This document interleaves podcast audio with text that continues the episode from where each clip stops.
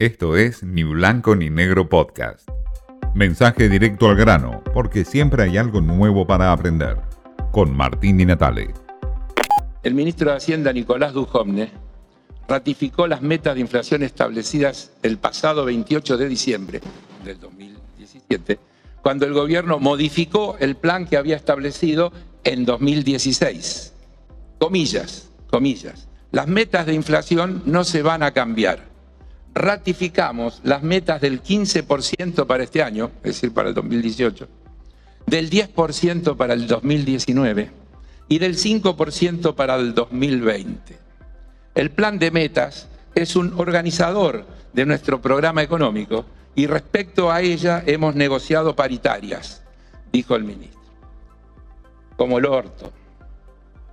Mucho mejor, mucho mejor.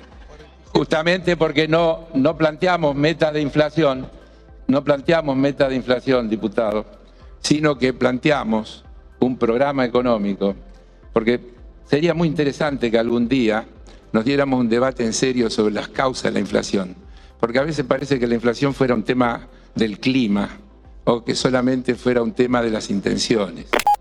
El gobierno redefine en estos días en el Congreso de la Nación el proyecto de presupuesto del año 2022.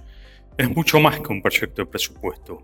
Es el debate de fondo, primero hacia adentro del oficialismo, donde no están claras las consignas de si habrá mayor sustento a los subsidios o menor sustento o ajuste, como le llama el kirchnerismo duro.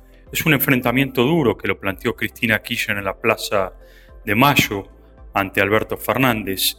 Es un presupuesto nacional que redefine la relación de la Argentina o del gobierno de Alberto Fernández con el Fondo Monetario Internacional, porque el presupuesto 2022 depende enteramente de ese acuerdo con el FMI.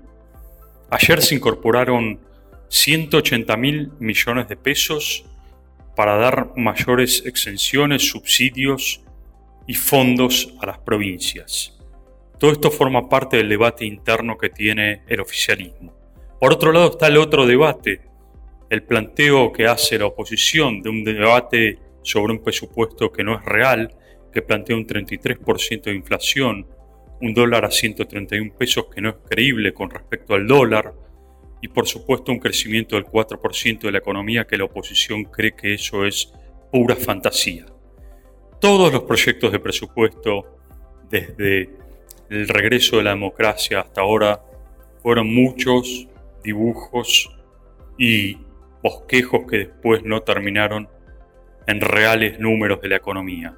Pero hoy, más que nunca, este proyecto de presupuesto expresa solamente un debate de fondo, por un lado, y por otro lado expresa también una redefinición de la Argentina con respecto a qué es lo que quiere hacer con el mundo.